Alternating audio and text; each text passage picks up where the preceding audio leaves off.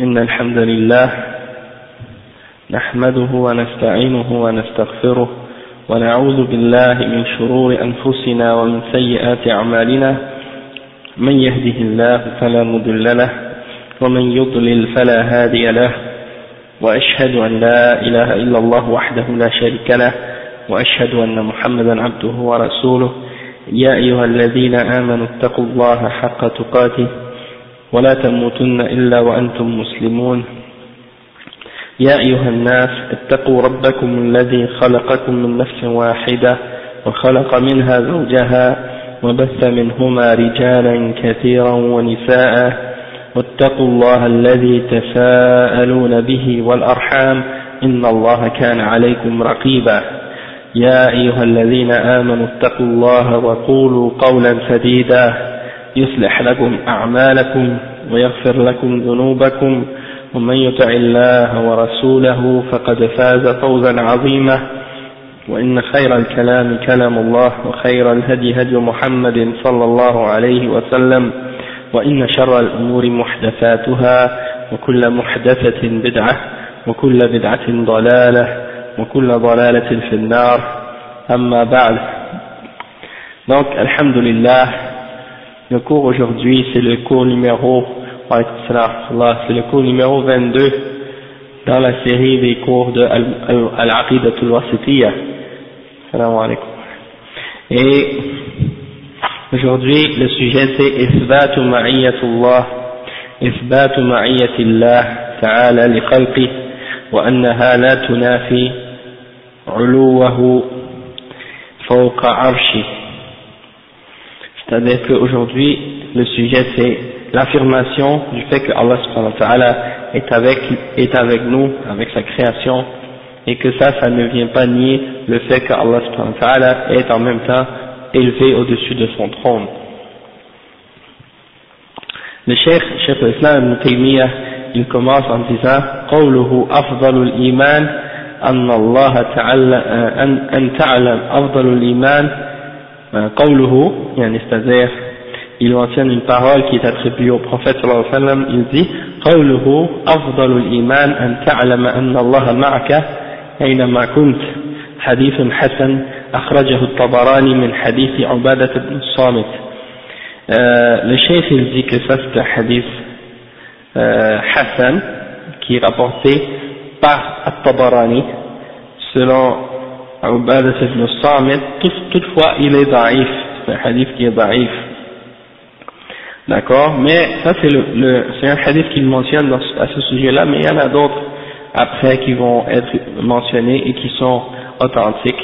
Et ça c'est sans compter les versets du Coran qui mentionnent Al-Ma'iyya hein, le fait que Allah est avec sa création, on les a déjà mentionnés dans les cours passés, et donc aujourd'hui euh, on fait juste mentionner les hadiths qui ont rapport à ça.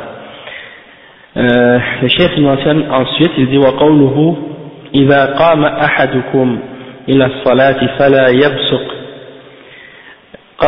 قبل وجهه فإن الله قبل وجهه ولا عن يمينه ولا عن يساره ولا ولا عن يمينه ولكن عن يساره أو تحت قدمه متفق عليه donc il mentionne un autre hadith qui est rapporté par Al-Bukhari Muslim et ce hadith là il dit lorsque quelqu'un d'entre vous se tient debout pour prier qu'il ne crache pas devant lui hein, qu'il ne crache pas devant lui car Allah est devant lui mais qu'il crache plutôt euh, et de même qu'il ne crache pas à sa droite mais qu'il crache plutôt à sa gauche ou sous son pied. Euh, ça c'est rapporté par Al-Bukhari et Muslim comme on a dit. Ensuite il mentionne un autre hadith qui dit, et en fait c'est un dua, hein, et il est rapporté par Muslim. Ce dua là ça dit Allahumma rabbi samawat sab'a wa rabbul arsh al-azim ربنا رب ربنا رب كل شيء فالق الحب والنوى منزل التوراة والإنجيل والقرآن أعوذ بك من شر نفسي ومن شر كل دابة أنت آخذ بناصيتها. أنت الأول أنت الأول فليس قبلك شيء وأنت الآخر فليس بعدك شيء وأنت الظاهر فليس فوقك شيء وأنت الباطن فليس دونك شيء. واقضي عني, واقضي عني الدين واغنني من الفقر. رواه مسلم. un dua dans lequel le prophète sallallahu alayhi wa sallam nous dit nous a enseigné de dire oh Allah, le Seigneur des sept cieux et le Seigneur du grand trône, notre Seigneur, ou bien notre Rab, le Rab de toutes choses, qui fait fendre la graine hein, dans la terre lorsqu'on on sème une graine, c'est lui qui l'a fait ouvrir et qui, fait, qui a fait descendre à Torah et à l'Injil et le Coran. Je cherche refuge en toi contre le mal qui est en moi-même et contre le mal de toute créature, de toute bête que tu vas prendre par son toupet. Tu es le premier, il n'y a rien avant toi, tu es le, dernier, il n'y a rien euh, après toi, euh, et tu es al-zahir, il n'y a rien au-dessus de toi, tu es celui qui est au-dessus de tout, et il n'y a rien qui est au-dessus de toi, et tu es celui qui est plus près de tout, et il n'y a rien qui est plus près de quelque chose que toi. Waqdi an c'est-à-dire aide-moi à régler mes dettes, et enrichis-moi, c'est-à-dire enrichis-moi pour que je ne sois pas pauvre. Ça c'est rapporté par Muslim. Ensuite il mentionne un, un autre hadith qui dit وقوله لما رفع الصحابة أصواتهم بالذكر قال أيها الناس اربعوا على أنفسكم فإنكم لا تدعون أصم ولا غائبا وإنما تدعون سميعا بصيرا قريبا إن الذي تدعونه أقرب إلى أحدكم من عنق من عنق راحلته متفق عليه donc le, ça c'est un hadith euh, au sujet des lorsque les sahaba ils étaient en train d'avancer puis certains d'entre eux faisaient le zikr et ils faisaient le zikr à haute voix alors le prophète sallallahu alayhi wa sallam a dit ô vous les, ô vous les gens, hein, yani, vous n'avez pas besoin de lever la voix fort comme ça quand vous faites un dua, parce que vous n'êtes pas en train d'appeler quelqu'un qui est sourd ou quelqu'un qui est absent, hein, mais vous appelez quelqu'un qui est audient, qui entend tout, qui voit tout et qui est proche. Donc, euh, celui que vous invoquez, il est plus près d'un de vous il est plus près de vous que le coup de sa monture, c'est-à-dire le, le coup de, du chameau ou bien de la bête sur laquelle il est monté. Donc ça veut dire Allah il est très proche de nous. Et donc on n'a pas besoin de crier quand on invoque Allah Et ça c'est rapporté par Al-Bukhari et Muslim. Donc maintenant on va lire les paroles du chef Salih al-Fawzan qui explique euh, ces, différents hadiths qu'on a mentionnés aujourd'hui. شيخ الجي قوله أفضل الإيمان أي أفضل خصاله وفي هذا دليل على أن الإيمان يتفاضل أن تعلم أن الله معك أي بعلمه واطلاعه حينما كنت أي في أي مكان وجدت فمن علم ذلك استوت على نيته وسريرته فهابه donc le cheikh il dit que la meilleure partie de la foi, hein, et on n'oublie pas que c'est un hadith daif. Toutefois, on explique seulement les, les points importants dans ce hadith pour comprendre, parce que même s'il est daif, il y a des significations dedans qui peuvent nous être utiles et qu'on pourrait, qu'on peut euh, utiliser pour comprendre ce, sujet-là dont on parle. Donc le cheikh il dit que le meilleur de la foi, ça, ça prouve que la foi, il est divisé en différents aspects et différentes euh, branches, ok, et qu'il y a certaines branches qui sont meilleures que d'autres, comme on a lu ça dans le hadith qui parle des 60 et quelques, 60 et quelques branches ou 70 et quelques branches, on a vu que la plus haute branche c'était la ilaha illallah. Donc, on voit qu'il y a des aspects de la foi qui sont meilleurs que d'autres. Et c'est le chef il dit, euh, il a mentionné dans, l'explication de l'autre parole qui suit, que tu saches que Allah est avec toi, il dit qu'il est avec toi par sa science, par son ilm, par, le fait qu'il est est euh, au courant de tout ce qui se passe et qu'il sait ce sait ce que tu fais. Donc il est présent par sa connaissance. Et le, le cheikh il dit ensuite, حينما كنت c'est-à-dire أي في أي مكان وجدته donc c'est-à-dire peu importe où tu es, il sait où tu es et qu'est-ce que tu fais et pour lui, le fait que quelque chose soit caché ou soit fait ouvertement, eh ben c'est égal, hein, peu importe l'endroit. Et ça c'est rapporté par Al-Tabarani et son nom c'est Abu Qasim Sulaiman Al-Lakhmi euh, et c'est un des parmi les grands ulama et parmi les hufaz du hadith et il a rapporté ce hadith dans son livre qui est Al-Mu'jam Al-Kabir et comme j'ai rapporté, comme j'ai mentionné, c'était un hadith daif.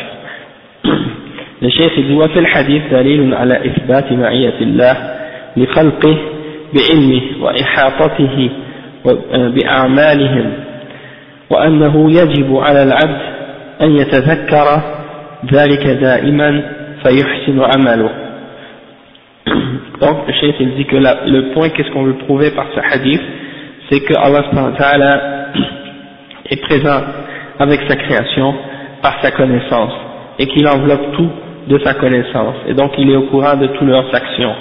Il sait qu'est-ce qu'on fait, peu importe où on est, même si on est seul, il n'y a personne qui nous voit, Allah, il nous voit. Hein. Aujourd'hui il y a des caméras dans des pièces, même si on est seul, hein. on pense des fois que personne ne nous voit, puis il y a une caméra quelque, quelque part et quelqu'un est en train de nous regarder.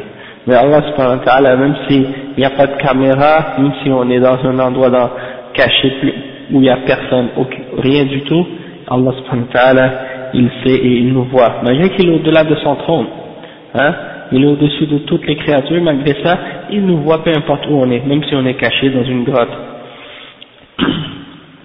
Après le chef il dit, وقوله إذا قام أحدكم وعليكم السلام ورحمة الله.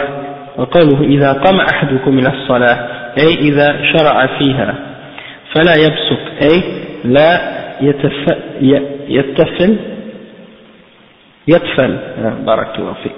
فلا يتفل قبل وجهه أي أمامه قبل بكسر القاف وفتح الباء.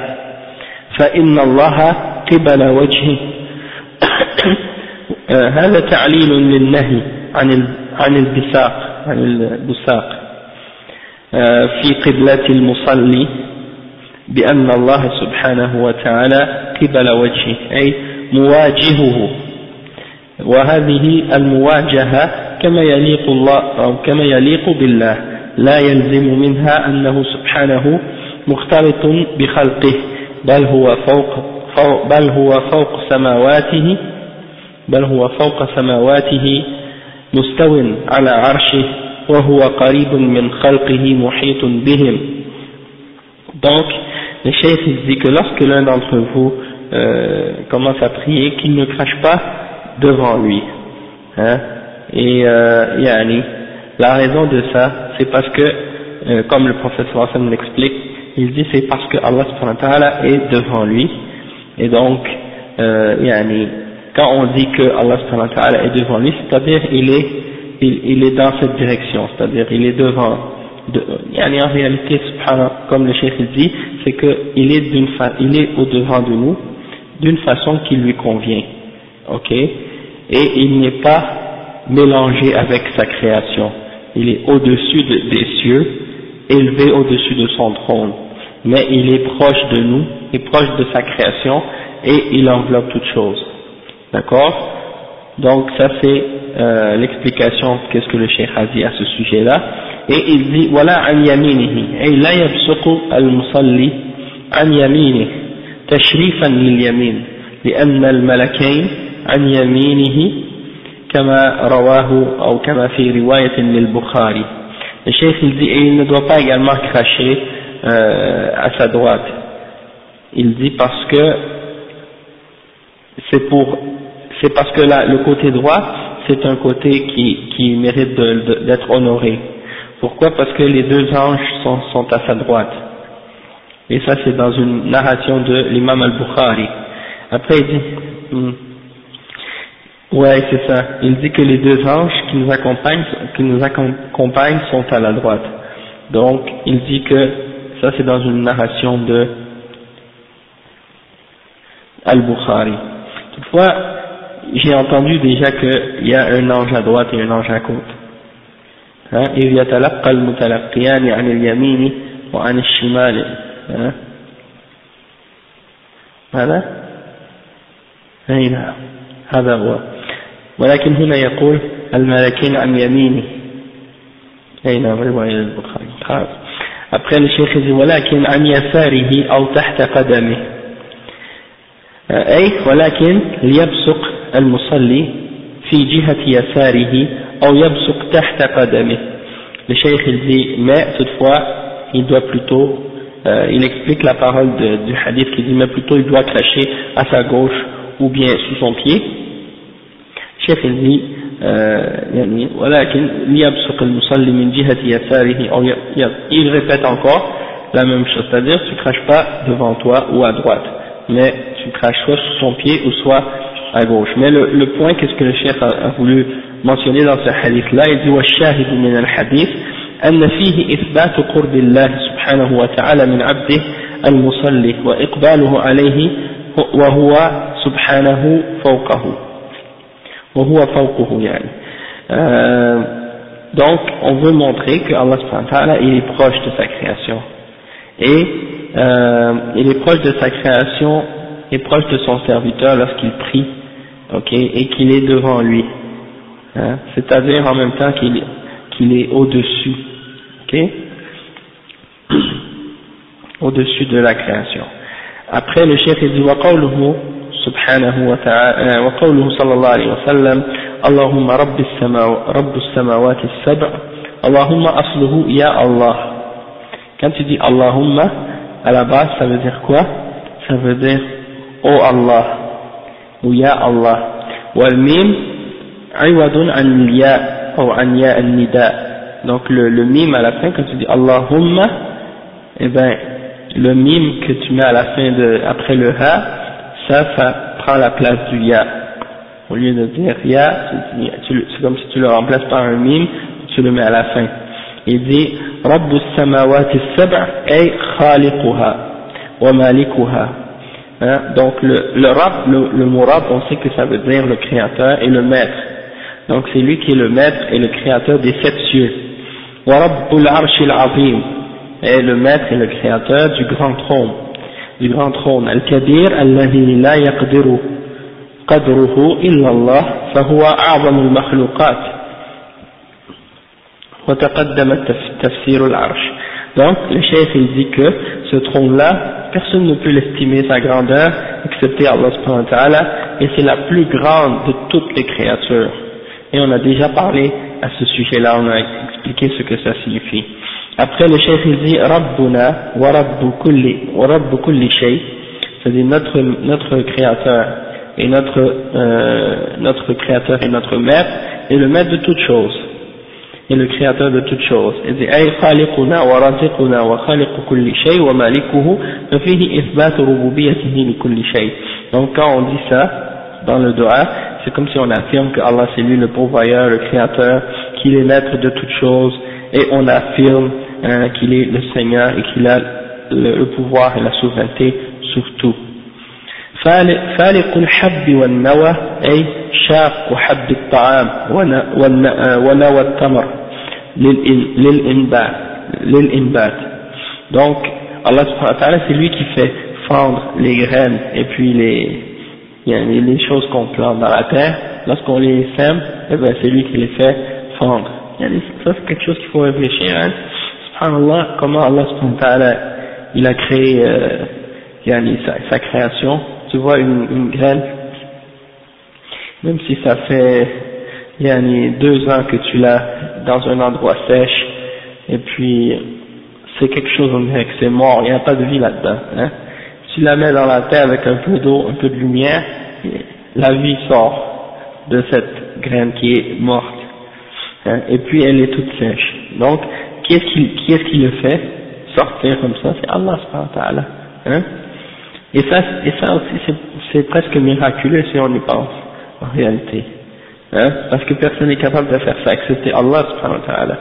Donc le cheikh il dit, وَمُنَزِّلُ التَّوْرَةِ hein, celui qui fait descendre la Torah sur Moussa, والإنجيل على عيسى, l'Injil sur Jésus, Isa, والقرآن على محمد عليه عليهم أفضل الصلاة والسلام et le Coran sur le prophète Mohammed sallallahu alayhi wa sallam وفي ذلك دليل على فضل هذه الكتب وأنها منزلة من الله euh, donc on montre dans cette partie-là quand le prophète euh, quand le prophète sallallahu alayhi wa sallam mentionne les différents livres il y a le mérite de ces différents livres et qu'elles sont révélées d'Allah subhanahu wa ta'ala c'est Allah qui, qui les a révélées أعوذ أي ألتجئ وأعتصم بك يا الله من كل شر من كل من شر كل دابة أي كل ما دب على وجه الأرض. وأنت آخذ بناصيتها الناصي الناصية مقدم الرأس. أي هي تحت قهرها وسلطان آه، تحت قهرك وسلطانك. وتصرف تصرفها أو تصرفها كيف تشاء آه، لتصرف شرها عني.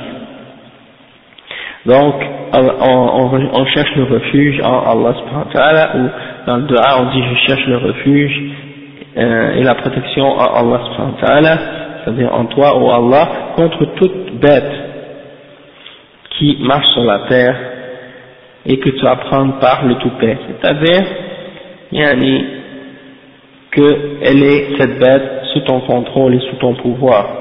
Et tu fais avec qu'est-ce que tu veux.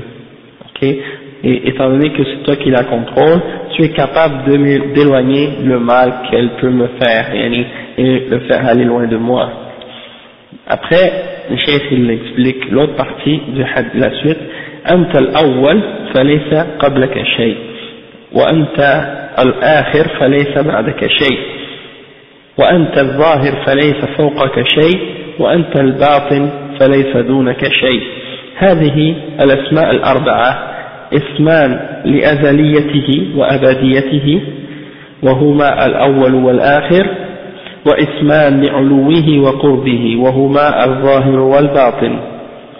وهو وهما وهما محل الشاهد من الحديث لأن فيهما إثبات علو الله وقربه وأنهما لا ينتفيان أو يتنافيان ولا يتناقضان.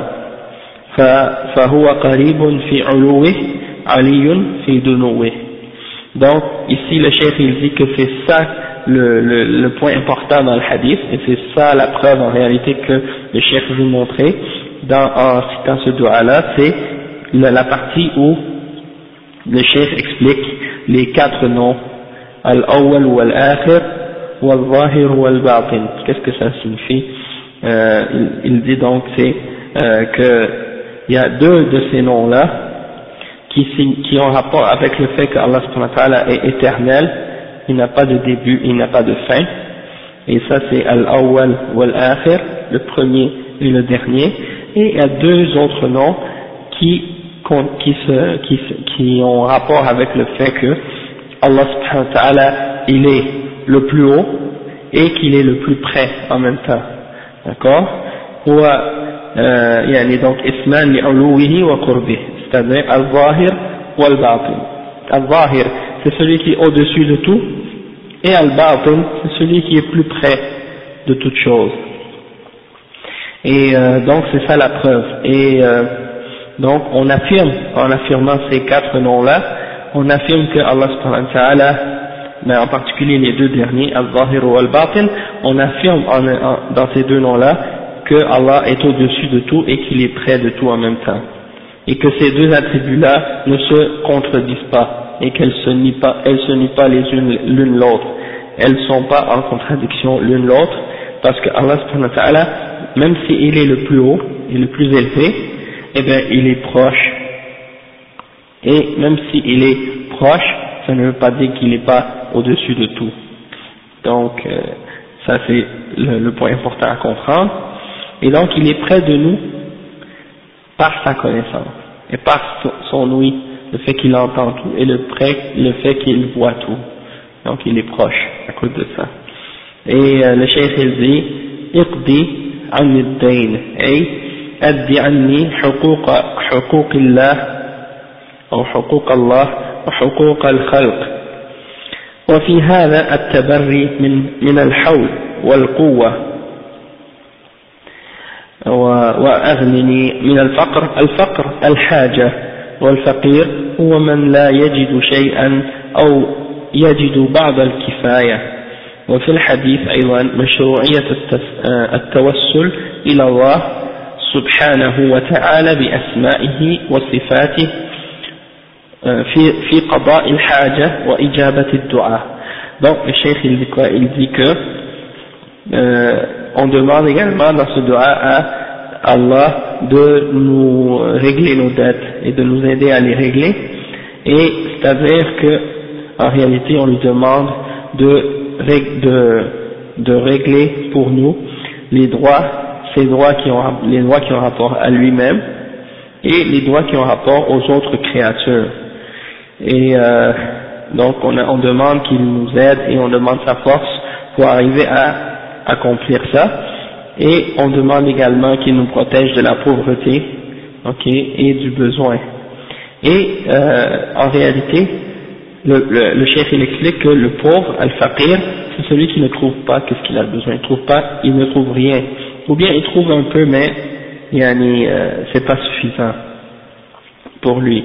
Et le chef il dit que euh, il y a une preuve également dans ce hadith que c'est permis de demander à Allah subhanahu wa ta'ala par ses noms et par ses attributs pour arriver à, euh, disons, demander pour un, bien ou quelque chose qu'on a besoin ou quelque chose qui est nécessaire pour nous. Donc on a droit de demander à Allah par ses noms et par ses attributs pour qu'il exauce notre demande. Et après le cheikh il dit وقوله لما صلى الله عليه وسلم لما رفع الصحابة أصواتهم بالذكر وذلك في غزوة خيبر كما جاء في بعض طرق الحديث وأن الذكر الذي رفعوا به أصواتهم هو التكبير الله أكبر لا إله إلا الله. وقوله اربعوا أو أربعوا أي ارفقوا. فإنكم تعليل للأمر بالرفق لا تدعون أصم ولا غائبا لا يسمع دعاءكم ولا يراكم فنفى الآفة المانعة من السمع والآفة المانعة من النظر. وأثبت ضدهما فقال إنما تدعون سميعا بصيرا قريبا فلا داعي لرفع, لرفع الصوت لأن الذي تدعونه أقرب إلى أحدكم من عنق راحلته فهو قريب ممن آه، دعاه وذكره. فلا حاجة لرفع الأصوات وهو قريب يسمعها إذا خفض وإذا خفضت كما يسمعها إذا رفعت أو إذا رفعت. Le cheikh il dit ici que euh, les, lorsqu'il était avec ses sahaba, il a entendu qu'ils ont commencé à élever la voix en mentionnant le nom d'Allah et en faisant du zikr. Et ça c'était à la bataille de Khaybar, lorsqu'il partait vers Khaybar. Ça c'est mentionné euh, dans certaines versions du hadith. Et ça dit que, euh, donc il marchait et il disait Allahu Akbar, la ilaha illallah. Et il, il disait ça à, à, une voix très haute. Donc le prophète sallallahu alayhi wa sallam a dit, yani arbi'u, c'est-à-dire allez-y doucement. Parce que là il a expliqué pourquoi. Parce que vous n'avez pas besoin de, vous n'êtes pas en train d'appeler quelqu'un qui est sourd et qui est absent. Et le chef il dit, euh, yani, que Allah subhanahu il entend votre doigt. C'est pas celui que vous, vous, vous invoquez, c'est pas comme s'il n'entendait pas ce que vous dites et c'est pas comme s'il ne vous voyait pas. Donc il a nié, le prophète sallallahu alayhi wa sallam a nié euh, la défaillance dans l'ouïe et dans la vision, euh, pardon, dans l'ouïe et dans euh, le fait que Allah subhanahu wa ta'ala, il a dit un nazar, c'est ça la vision, donc il a affirmé le contraire de ces deux défauts-là c'est-à-dire il a affirmé que Allah subhanahu wa ta'ala était euh, Samir, qu'il voyait et qu'il entendait et qu'il était proche. Donc il n'y a aucun besoin d'élever la voix. Et, euh, celui, le chef il a dit par la suite, euh, en expliquant إن الذي إن الذي تدعونه أقرب إلى أحدكم من عنق راحلته فهو قريب ممن دعاه وذكره فلا حاجة لرفع الأصوات donc il dit que celui que vous, que vous invoquez est plus près de vous que le coup de sa monture. Et donc euh, lorsque vous l'invoquez et que vous, que vous vous rappelez de lui eh ben il, il vous entend il n'y a aucun besoin donc d'élever la voix. Il vous entend même si votre voix est basse ou élevée donc ça c'est le point que le cheikh a voulu prouver en mentionnant ce hadith. Et il dit والشاهد من الحديث أن فيه إثبات قرب الله سبحانه وتعالى من داعيه يسمع الأصوات الخفية كما يسمع الأصوات الجهرية فأفادت هذه الأحاديث جميعا إثبات معية الله لخلقه وقربه منهم وسماعه لأصوات لأصواتهم ورؤيته لحركاتهم. وذلك لا ينافي علوه لا ينافي علوه واستواءه على عرشه وقد تقدم الكلام على المعية وأنواعها وشواهدها من من القرآن الكريم مع تفسير تلك الشواهد والله أعلم donc le chef il dit ici que euh, qu'est-ce qu'on voulait prouver dans ces hadiths, dans ce hadith en particulier, c'est que Allah subhanahu wa ta'ala est proche de celui qui l'invoque et qu'il entend les voix, qu'elles soient euh, faibles ou qu'elles soient euh, hautes, et qu'elles soient élevées, donc il les entend. Et également il y a la preuve dans ce hadith que yani, on doit affirmer que Allah subhanahu wa ta'ala est avec sa création et qu'il est proche de sa création. Wa alaykum salam wa rahmatullahi wa barakatuh. Et en même temps, on doit affirmer euh, qu'il voit et qu'il entend, hein, euh, il, voit leur, il voit leur mouvement et il entend leur voix. Et ça, ça ne vient pas en contradiction avec le fait qu'Allah subhanahu wa ta'ala est élevé et au-dessus de son trône. Et on a déjà parlé de Al-Ma'iyya dans euh, les, quand on a expliqué les versets du Coran, et on a expliqué les différentes catégories de Ma'iyya, hein, du fait qu'Allah subhanahu wa ta'ala était avec sa création, et avec le tafsir de ces différents, de, des différentes preuves du Coran. Donc celui qui veut voir, ou qui veut retourner à cette section, il pourra retourner pour euh, avoir plus de détails. On rentre maintenant dans un autre chapitre, et c'est إثبات رؤية المؤمنين لربهم يوم القيامة. Donc là, on va expliquer un autre chapitre, et c'est le dernier euh, le dernier hadith qui est mentionné au sujet des attributs d'Allah euh, par la suite on rentre dans d'autres sujets. Donc ça, ça vient conclure, disons, les, les preuves mentionnées au sujet de al-asma sifat. Mais là, par la suite, il y aura une analyse du cheikh euh, de ces différentes preuves qu'on a mentionnées. Là, le, le, hadith dont on va parler aujourd'hui, euh, ou bien maintenant, c'est le fait que euh, on va voir, ou que les croyants vont voir leur Seigneur au jugement dernier. رؤية المؤمنين لربهم يوم القيامة الشيخ دي قوله إنكم سترون ربكم كما ترون القمر ليلة البدر لا تضامون في رؤيته فإن استطعتم أن لا تغلبوا على صلاة قبل طلوع الشمس وصلاة قبل غروبها فافعلوا متفق عليه donc le chef il dit euh, il mentionne la preuve de ce point là et il dit que le prophète sallallahu alayhi wa sallam a dit vous allez certes voir votre Seigneur comme vous voyez la lune dans une pleine une nuit de pleine lune hein, et vous n'avez pas vous n'avez pas de difficulté à la voir, vous n'avez pas besoin de vous euh, monter les uns sur les autres pour la voir. Euh,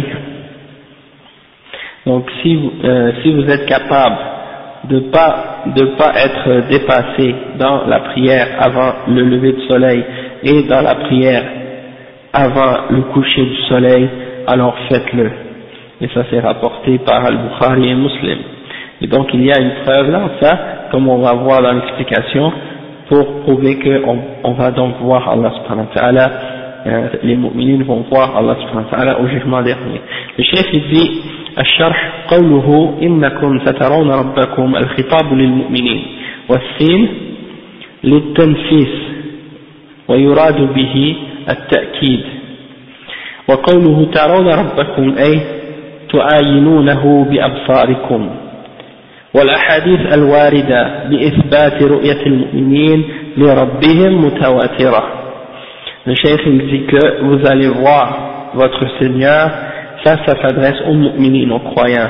Et le signe, donc c'est pour mettre un, un, disons pour confirmer ou pour mettre plus d'emphase ou d'importance sur, ou bien confirmer que vous allez certes le voir et il n'y a pas de doute là-dedans. Et il dit donc vous allez voir votre Seigneur avec vos yeux. Hein, et les hadiths qui sont mentionnés à ce sujet-là sont mutawatira, c'est-à-dire ils sont rapportés par un un nombre très très très grand de hadiths, dans un grand nombre de hadiths. Donc il n'y a pas de doute au sujet de l'authenticité de ça, même si les gens de Bid'a essaient de nier euh, le hadith en se basant sur l'idée qu'il ne serait pas mutawatir ou qu'il serait ahad, eh ben, même s'ils prétendent ça alors que c'est pas une preuve, eh ben, on a quand même, on peut encore leur dire que il est effectif, il est en plus de ça, il est mutawatir. Hein Donc ils peuvent pas se baser sur cette shubha pour essayer de nier le hadith. Le hadith il est authentique, hein, et en plus il est mutawatir. Il est rapporté par un très grand nombre de personnes.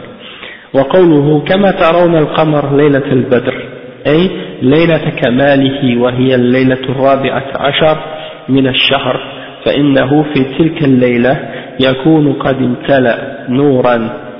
والمراد من هذا التشبيه تحقيق الرؤية وتأكيدها ونفي المجال عنها. وهو تشبيه للرؤية بالرؤية لا تشبيه لا تشبيه للمرء بالمرء. لأن, لأن الله سبحانه وتعالى ليس كمثله شيء Le cheikh dit ici que le prophète sallallahu alayhi wa sallam a dit vous allez voir la lune comme lors d'une nuit de pleine lune. Il dit ça, la nuit de pleine lune, c'est la quatorzième nuit dans le mois, et c'est la nuit où la lune est remplie et plus, plus claire, elle, est plus illuminée que les autres.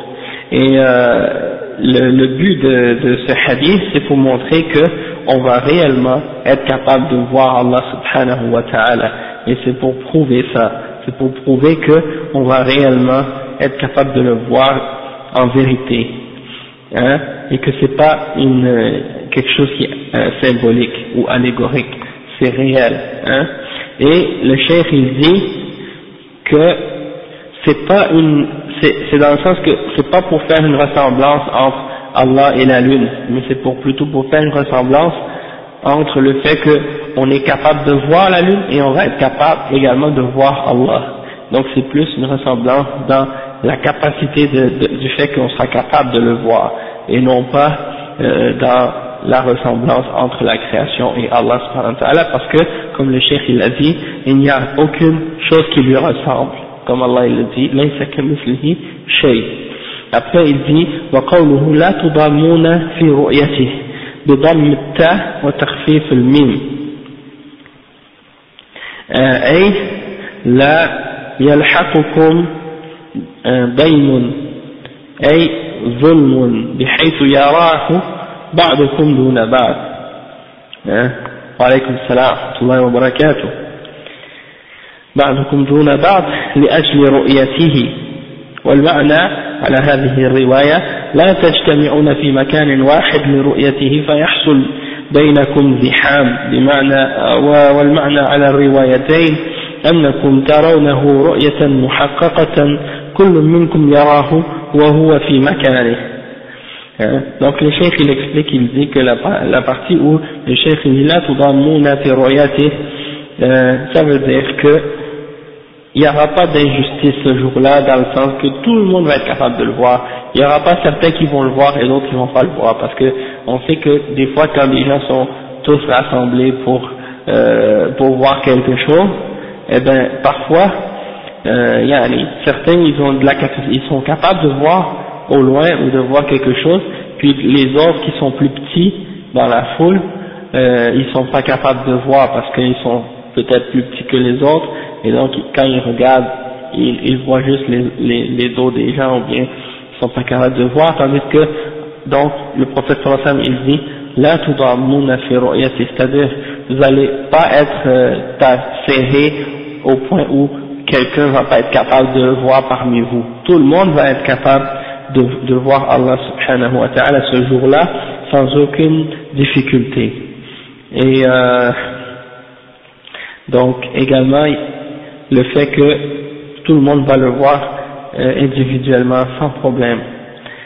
Et euh, après, il dit وقوله فإن استطعتم ألا تغلبوا أي لا تصيروا مغلوبين على صلاة قبل طلوع الشمس وهي صلاة الفجر وصلاة, وصلاة قبل غروبها وهي صلاة العصر فافعلوا أي حافظوا على هاتين الصلاتين في الجماعة في أوقاتهما وخص هاتين الصلاتين لاجتماع الملائكة, لاجتماع الملائكة فيهما فهي أفضل الصلوات.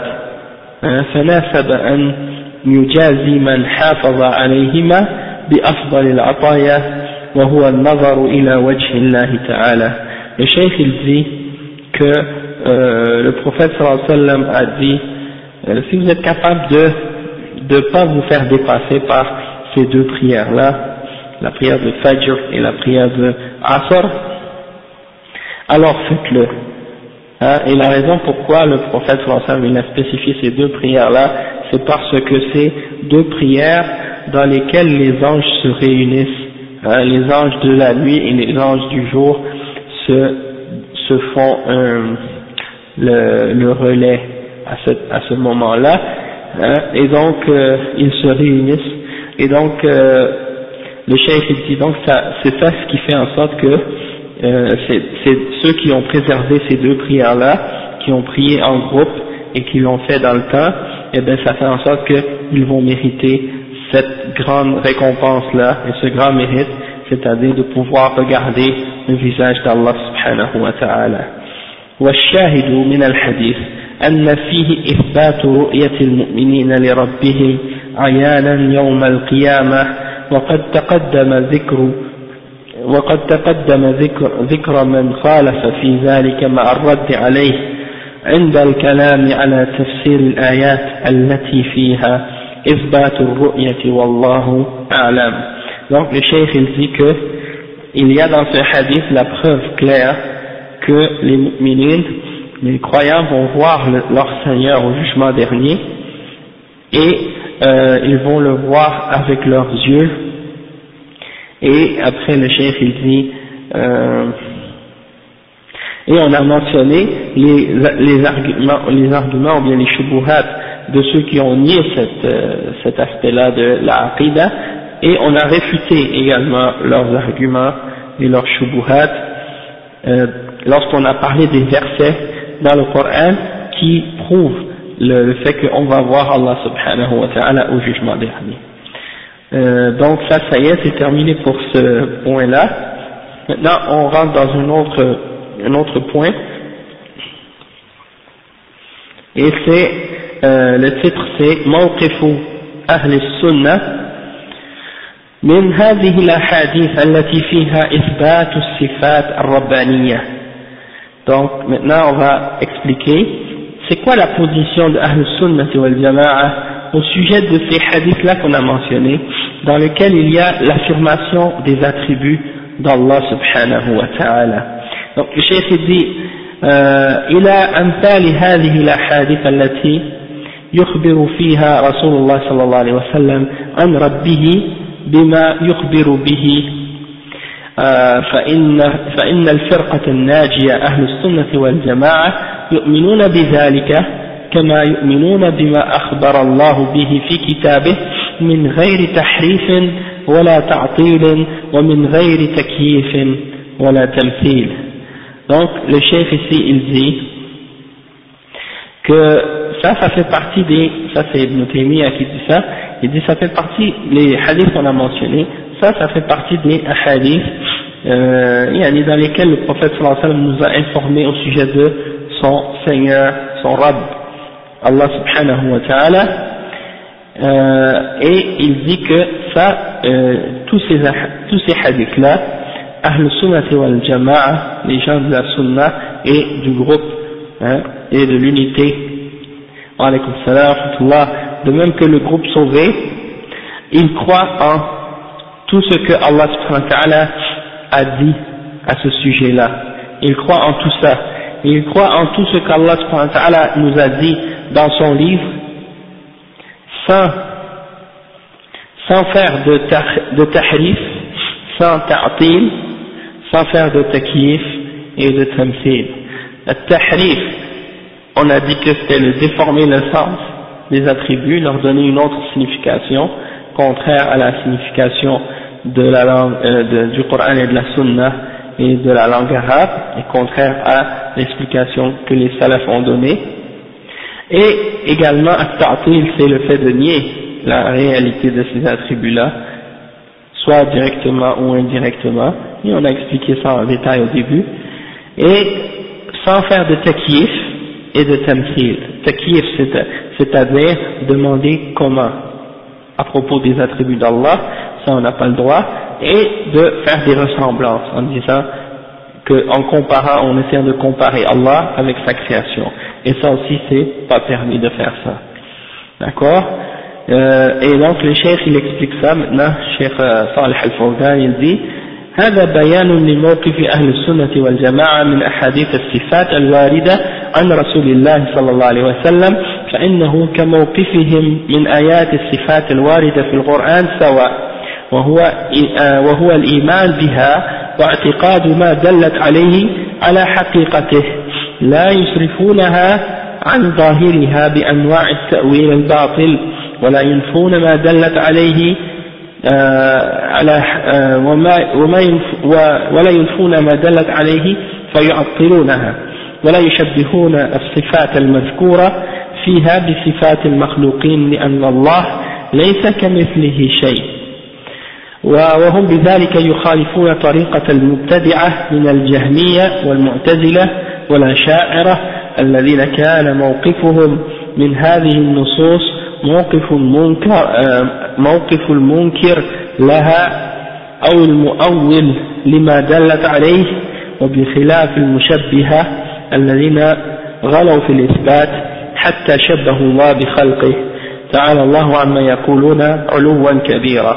Donc le chef il dit que euh, pour montrer la position Ibn Taymiyyah a dit ça pour montrer la position de Ahl Sunnah wal au sujet des hadiths qui parlent des attributs d'Allah hein, qui sont rapportés au sujet d'Allah dans les paroles du prophète sallallahu alayhi wa sallam et euh, pour montrer que leur position, la position de Ahl Sunnah au sujet de ces hadiths là c'est la même que leur position au sujet des versets qui parlent des attributs également et que c'est la même, exactement la même position.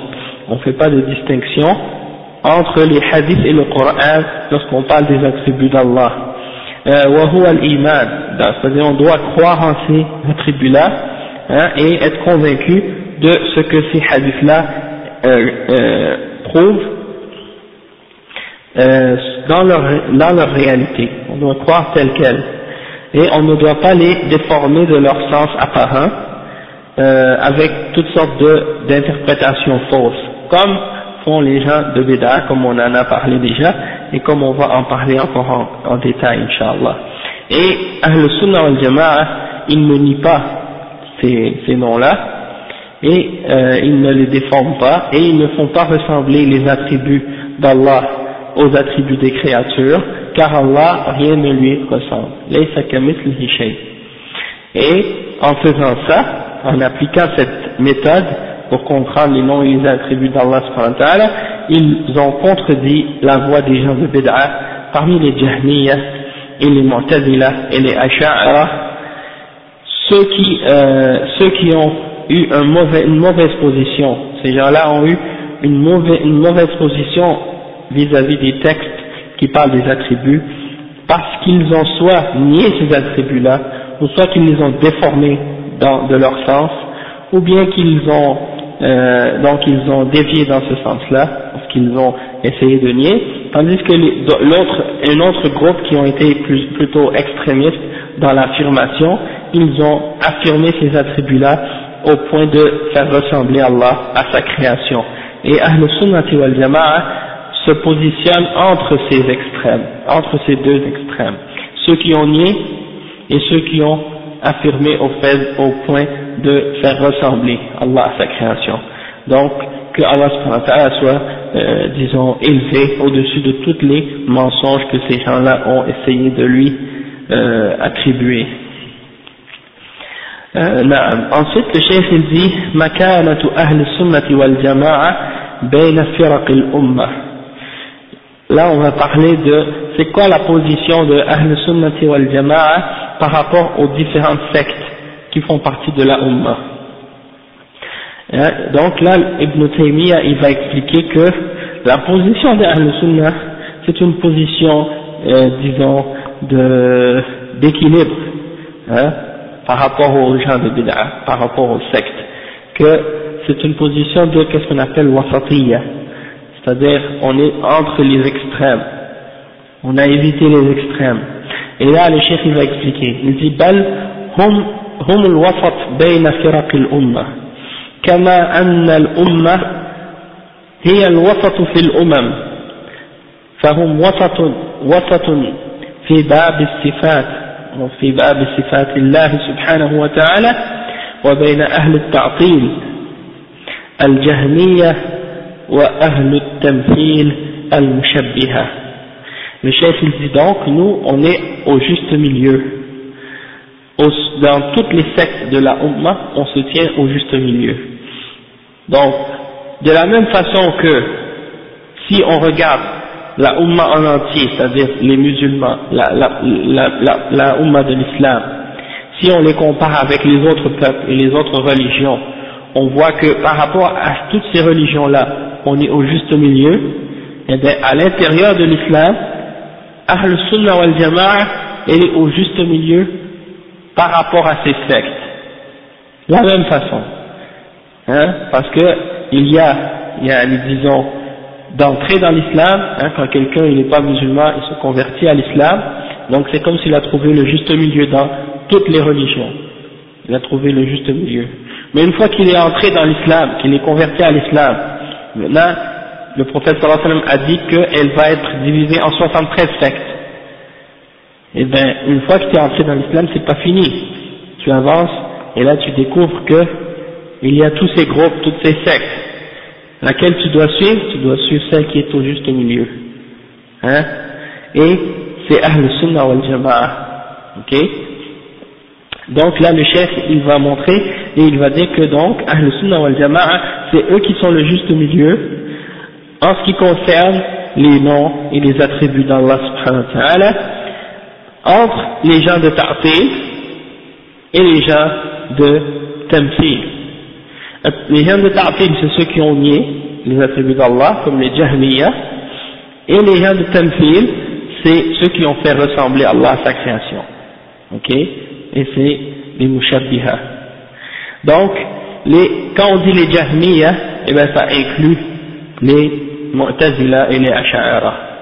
Hein de façon générale, parce que ces groupes-là, même s'ils ne sont pas tous au même degré dans leur égarement, mais ils ont quand même comme origine la secte des Jahmiyyah. C'est eux qui ont parti ça. C'est pour ça qu'on les attribue tous aux Jahmiyyah. Après le chef il dit وهم وسط في باب أفعال الله بين الجبرية والقدرية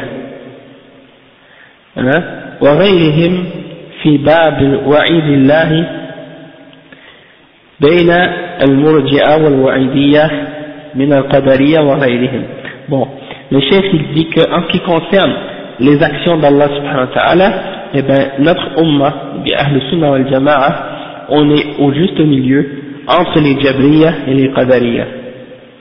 Ok? Je vais pas détailler parce que le chef il va expliquer en détail après.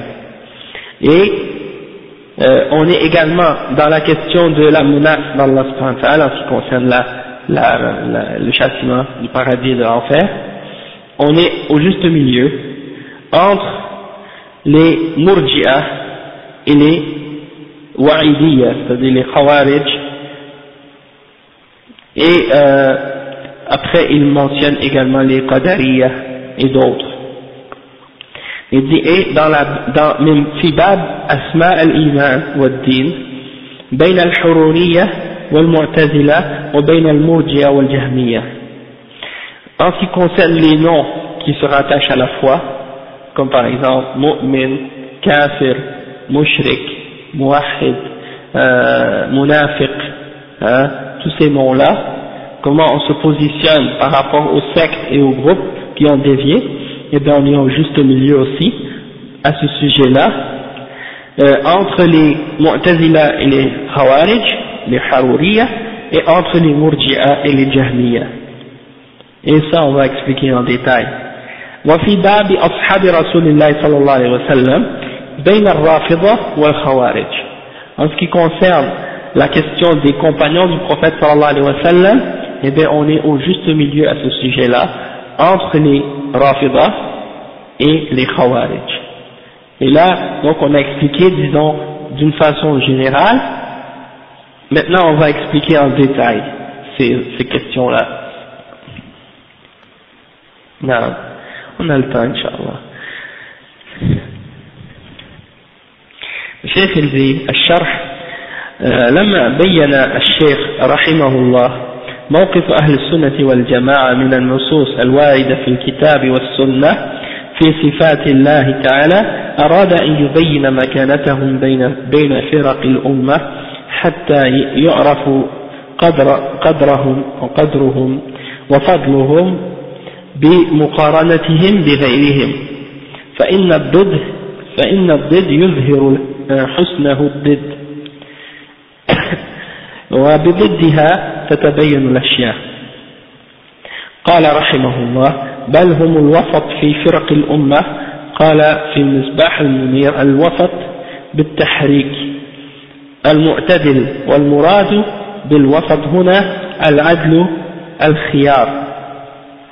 قال تعالى في الآية في سورة من سورة البقرة وكذلك جعلناكم أمة وسطا لتكونوا شهداء على الناس Le chef il dit, maintenant qu'on a commencé à expliquer la position de Ahl-Sunnati wal Jama'a au sujet des noms et des attributs dans le Coran et dans la Sunna, il dit le chef, maintenant je veux expliquer la position de Ahl-Sunnati wal Jama'a en ce qui concerne les différentes sectes de, de la Ummah.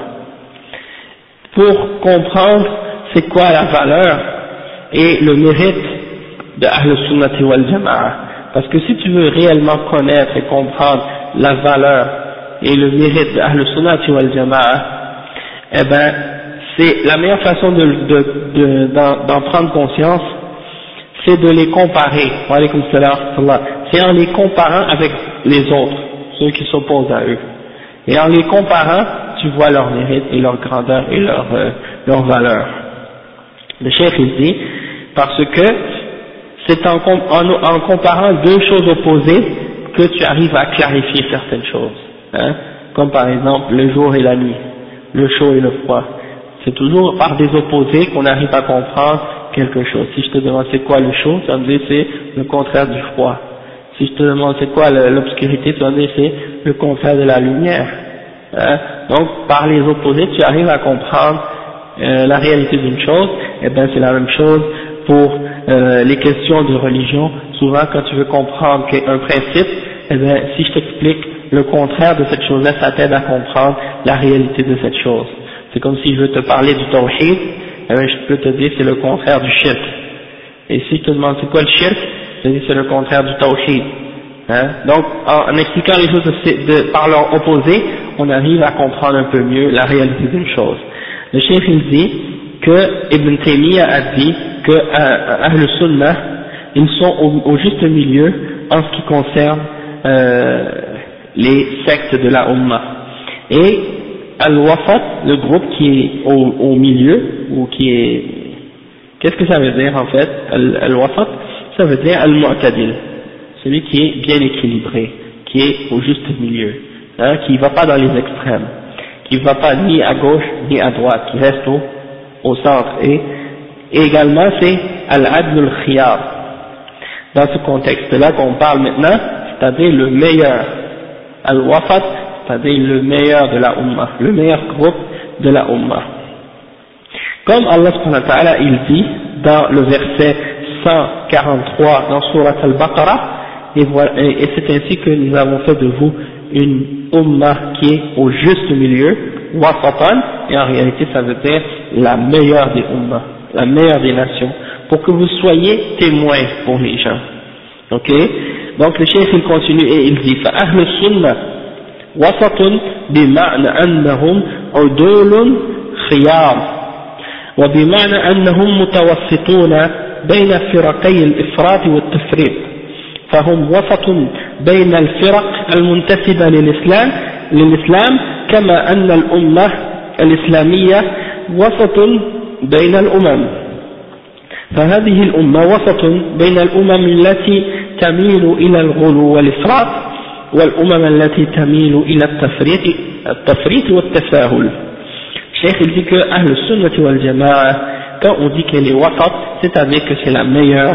le meilleur groupe et le, le plus juste parmi les groupes, et qu'ils sont entre les deux extrêmes, ceux qui en font trop et ceux qui n'en font pas assez. Donc, ils sont au juste milieu parmi les sectes qui prétendent appartenir à l'islam. Ok? Euh, Et que la Ummah islamique, comme hein, si on regarde la, la, la, par rapport aux autres religions, comme j'ai expliqué tout à l'heure, on voit qu'elle est au juste milieu. Et juste pour vous donner une, petit exemple de ça, je vous donne l'exemple des chrétiens et des juifs. Ok? Euh, Par exemple, la position des juifs par rapport à Jésus, Isa ibn Maryam, c'est que il l'accuse d'être un faux prophète et d'être né d'un mariage illégitime ou bien d'être né en dehors du mariage, parce qu'il n'avait pas de père. Donc, il l'insulte. Hein? Et d'un autre extrême, les chrétiens, eux, ils l'élèvent au-dessus du niveau des êtres humains. Ils font de lui un Dieu, ou bien un fils de Dieu.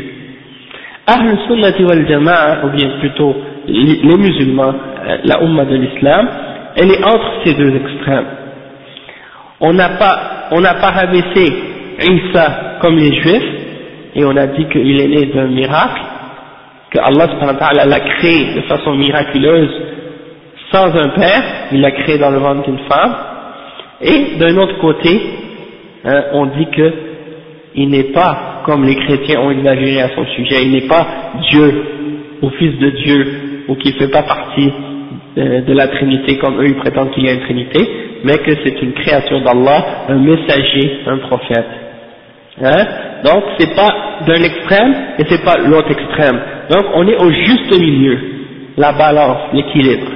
Il y a beaucoup d'exemples de ça dans d'autres religions et même dans le christianisme également, on pourrait en amener d'autres exemples de ça, de wasatiyya.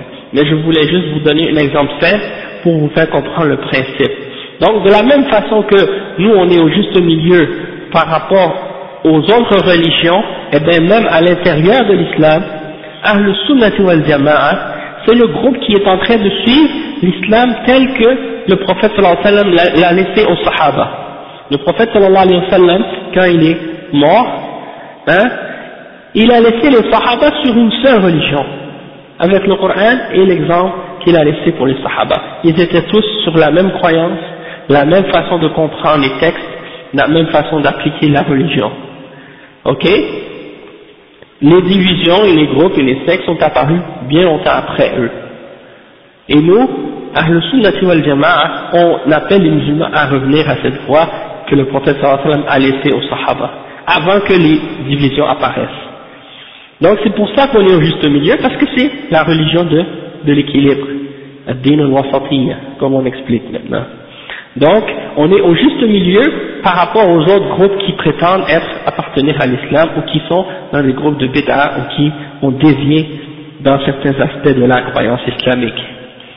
Donc, on est entre ceux qui ont exagéré, qui ont rajouté trop, et ceux qui ont enlevé ou qui n'ont pas fait assez.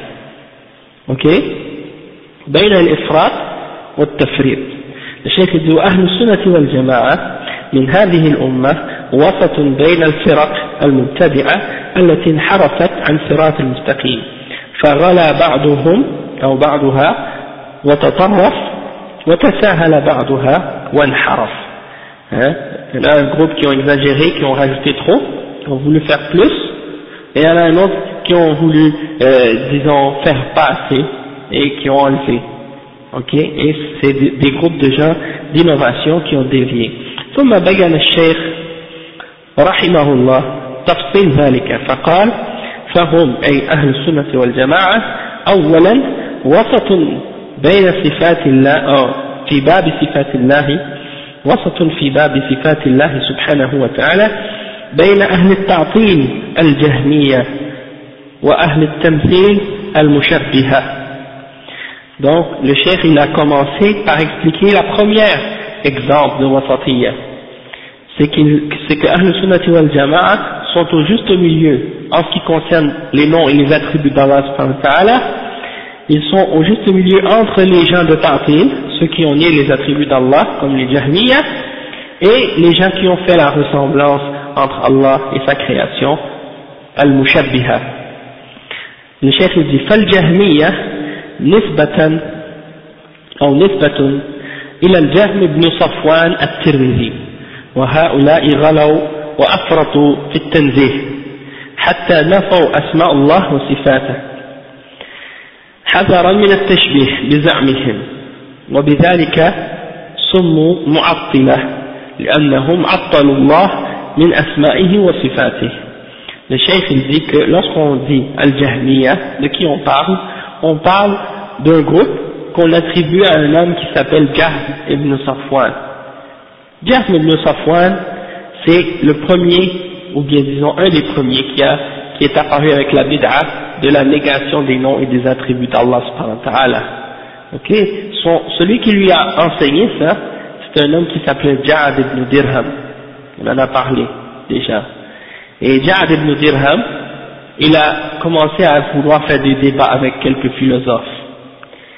Et à la fin de ces débats avec ces philosophes, il en est venu à la conclusion qu'il ne faut pas parler d'Allah avec aucun attribut et aucun nom. Il faut juste dire, la seule chose qu'on peut dire à son sujet, c'est qu'il existe. Et toutes les autres choses qui parlent d'Allah et qui mentionnent des attributs et des noms à Allah dans le Coran et dans les paroles du prophète sallallahu alayhi wa sallam, eh bien il ne faut pas y croire tel quel. C'est seulement des choses symboliques.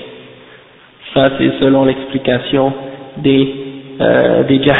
Pourquoi?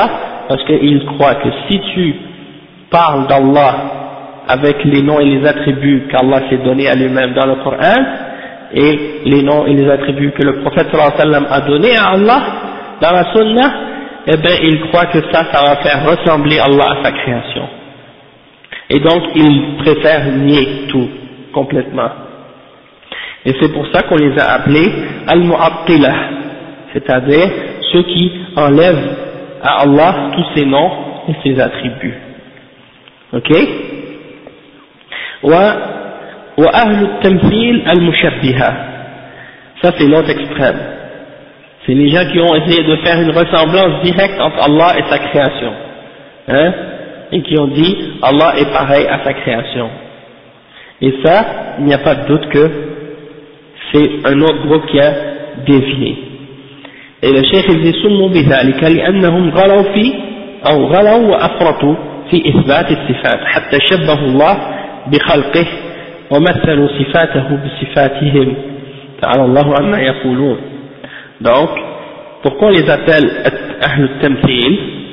et pourquoi on les appelle comme ça Al-Mushabbiha ceux qui font ressembler Allah à sa création eh bien c'est parce qu'ils ont essayé, ils ont exagéré tellement dans l'affirmation des attributs qu'ils les ont affirmés en faisant une ressemblance entre Allah et sa création. Et donc ils ont dit que les attributs d'Allah sont comme les attributs de sa création. Et ça, c'est il n'y a pas de doute que c'est quelque chose qui les fait sortir des limites de la foi. Il dit أهل السنة وأهل السنة توسطوا بين الطرفين فأثبتوا صفات الله على الوجه اللائق بجلاله من غير تشبيه ولا تعطيل من غير تشبيه ولا تمثيل فلم يغلو فلم يغلو في التنزيه ولم يغلو في الإثبات بل نزه الله بلا تعطيل وأثبتوا له الأسماء والصفات بلا تمثيل donc le cheikh il dit que Ahl Sunnah ils, ont, ils sont restés au juste milieu entre ces deux extrêmes, entre ces deux groupes extrémistes. Ok Ils ont affirmé les attributs qu'Allah s'est attribués hein, pour lui-même, de la façon qui lui convient, selon sa majesté, sans faire de ressemblance et de comparaison, et ils n'ont pas exagéré dans la négation, dans, la, dans le fait de vouloir purifier Allah de toute imperfection et de, de toute faiblesse au point de, disons, au point de nier à Allah ses attributs, et ils n'ont pas non plus exagéré dans l'affirmation comme les Mushabbiha, ceux qui font des ressemblances entre Allah et sa création. Donc on a purifié Allah de toute imperfection et de toute faiblesse, sans faire de négation de ses noms et de ses attributs, et on a affirmé à Allah subhanahu wa ta'ala ses noms et ses attributs sans faire de ressemblance. Donc on est sauvé des deux extrêmes, on est épargné des deux égarements de ces deux groupes-là. Après le chef il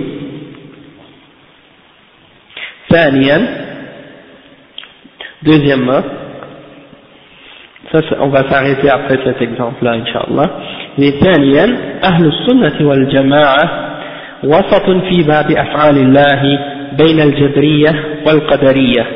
فالجبرية نسبة إلى الجبر لأنهم يقولون إن العبد مجبور على فعله. فهم غلوا في إثبات أفعال الله حتى نفوا أفعال العباد وزعموا أنهم يفعلون شيئا وإنما الله الفاعل والعبد مجبور على فعله. فحركاته وأفعاله كلها اضطرارية كحركات المرتعش وإضافة الفعل إلى العبد مجاز والقدرية نسبة إلى القدر غلوا في إثبات أفعال العباد فقالوا إن العبد يخلق فعل نفسه بدون مشيئة الله وإرادته فأفعال العباد لا تدخل تحت مشيئة الله وإرادته فالله لم يقدرها ولم يردها وإنما فعلوها هم مستقل استقلالا Cheikh il dit que Ahl Sunnah wal Jama'a est également au juste milieu dans la question des actions des créatures et des actions d'Allah subhanahu wa ta'ala. Entre les Jabriya et les Qadariya, deux groupes extrémistes, ok, deux sectes parmi les sectes de la Ummah. La première c'est Al-Jabriya, et pourquoi on les appelle Jabriya?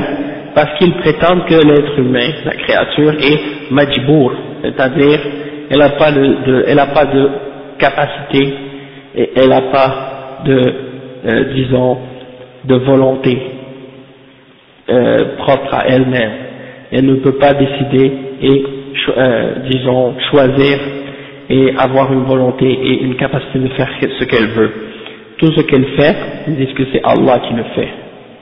Tout ce qu'on fait, ils disent que c'est Allah qui le fait et nous, on ne fait rien.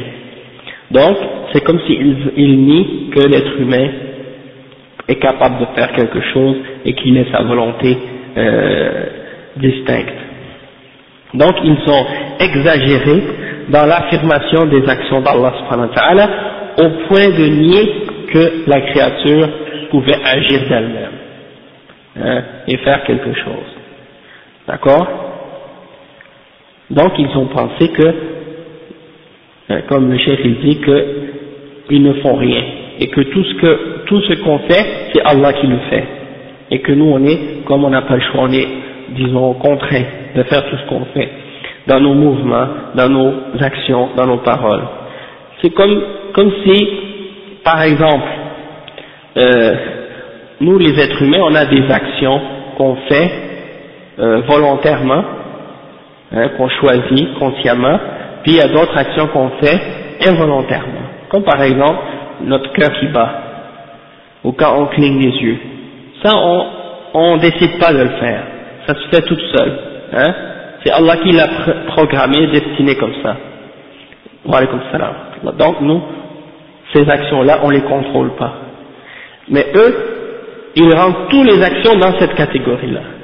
Ils rentrent toutes nos actions, tout ce qu'on fait, ils les rentrent dans cette catégorie-là, comme si on n'a pas de choix. On n'a pas de volonté ni de contrôle sur toutes nos actions. Hein et ça, c'est bien entendu contraire au, au Coran et à la Sunna, et contraire à la raison et à ce qu'on peut euh, constater nous-mêmes de la réalité. Euh, donc, pour eux, l'être humain c'est comme une, plume qu'on laisse flotter dans le vent, se laisse porter par le vent. Et donc, ils disent que lorsqu'on attribue à une création une action, c'est seulement symbolique, c'est pas réel. C'est pour ça que certains d'entre eux, vous allez les entendre, quand ils parlent du feu, ils disent c'est pas le feu qui brûle, le feu ne peut pas brûler de lui-même. C'est, c'est Allah qui brûle. Et, celui qui dit que le feu brûle, il est mouchrik, kafir. Hein? Donc, ça c'est une extrême. Il y a l'autre extrême, Al-Qadariya. Et Al-Qadariya, eux, ils ont dit que l'être humain, c'est lui-même qui décide tout ce qu'il fait et qui, qui qui a le contrôle sur tout ce qu'il fait et qu'on crée nous-mêmes nos actions sans que ce soit limité par la volonté et le pouvoir d'Allah subhanahu wa ta'ala. Donc, euh, on peut faire des choses qu'Allah ne veut pas et on peut faire des choses qui sont en opposition ou en contradiction avec la, la volonté et le pouvoir d'Allah subhanahu wa ta'ala. Et ça, c'est une insulte pour Allah subhanahu wa ta'ala parce que Allah contrôle tout dans l'univers. Hein? Donc ça c'est l'autre extrême et le chef dit donc ils disent que les actions qu'on fait ne sont pas sous la volonté d'Allah subhanahu wa ta'ala. On peut faire des choses qu'Allah ne veut pas et sortir de son pouvoir. Et on peut faire des choses qu'il n'a pas destinées. Et ils croient qu'on est comme indépendant d'Allah subhanahu wa ta'ala dans ce sens-là. Donc ça c'est les deux extrêmes. Maintenant le chef il explique la position de Ahl Sunnah wal Jama'a. Il dit wa Ahl Sunnah wal Jama'a tawassatu وقالوا للعبد اختيار ومشيئة وفعل يصدر منه ولكنه لا يفعل شيئا بدون إرادة الله ومشيئته وتقديره قال تعالى والله خلقكم وما تعملون فأثبت للعبد عملا وهو من خلق الله وتقديره. قال تعالى وما تشاءون إلا أن يشاء الله رب العالمين. من سورة التكوير. فأثبت للعبد مشيئة تأتي بعد مشيئة الله. وسيأتي لهذا مزيد إيضاح إن شاء الله في مبحث القدر. Le cheikh il dit donc que Ahl Sunnati wal Jama'a ils ont été au juste milieu à ce sujet-là. On a affirmé que la créature, elle a un choix et elle a une volonté et que les actions qu'elle fait sont réellement ses actions. Toutefois, elle ne fait rien excepté que ce soit par la volonté d'Allah subhanahu wa ta'ala et par son vouloir et par sa destination et par sa prédestination et son pouvoir hein, et sa détermination.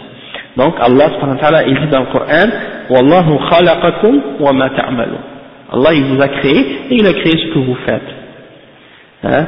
Donc il y en a des gens qui mélangent ici dans cette question-là. Ils font pas la, la distinction entre faire l'action et créer l'action. Hein? Donc Allah par exemple, il a créé l'acte de manger. Quand on mange nous, c'est Allah qui a créé cet acte. Mais c'est pas lui qui mange, c'est nous qui mangeons. Eux, ils disent, tout ce que tu fais, c'est Allah qui le fait. Et ils ne font pas la distinction, les Jabriya ne font pas la distinction entre euh, l'action et la création de l'action. Hein? Donc ça, c'est important de comprendre. Euh, donc, Wallahu khalaqakum wa ma ta'malun. Ça c'est dans le verset 96 dans Surat As-Saffat. Et le chef il dit Donc Allah il a affirmé que nous on a des actions, on a des choses qu'on a fait, hein, qu'on fait. Toutefois, il a affirmé que ça fait partie de sa création et de sa détermination. Et il dit que vous ne pouvez pas vouloir accepter si Allah a voulu, le Seigneur des mondes. Donc il a affirmé qu'on a une volonté. Il a dit donc c'est-à-dire on a une volonté. On a une machia. Sauf que cette machia, cette volonté, elle est limitée par la volonté d'Allah subhanahu wa ta'ala. D'accord? Donc on est entre les deux extrêmes de ces, de ces deux groupes-là. Ça c'est, donc le chef dit on affirme que l'être humain a une volonté et cette volonté-là, elle, elle suit la volonté d'Allah subhanahu wa ta'ala. Et on va expliquer ça et parler de ça en détail lorsqu'on lorsqu'on va rentrer dans la question de Al-Qadar. Parce qu'il y a un chapitre qui s'en vient plus tard, Inch'Allah, euh, spécifiquement sur cet aspect de la prédestination. Donc on ne va pas rentrer dans trop de détails aujourd'hui là-dessus, c'est juste pour mentionner les grandes lignes à ce sujet-là. Et donc on va s'arrêter ici aujourd'hui, et puis on continuera ça la semaine prochaine, bi'idhnillah. سبحانك اللهم وبحمدك أشهد أن لا إله إلا أنت أستغفرك وأتوب إليك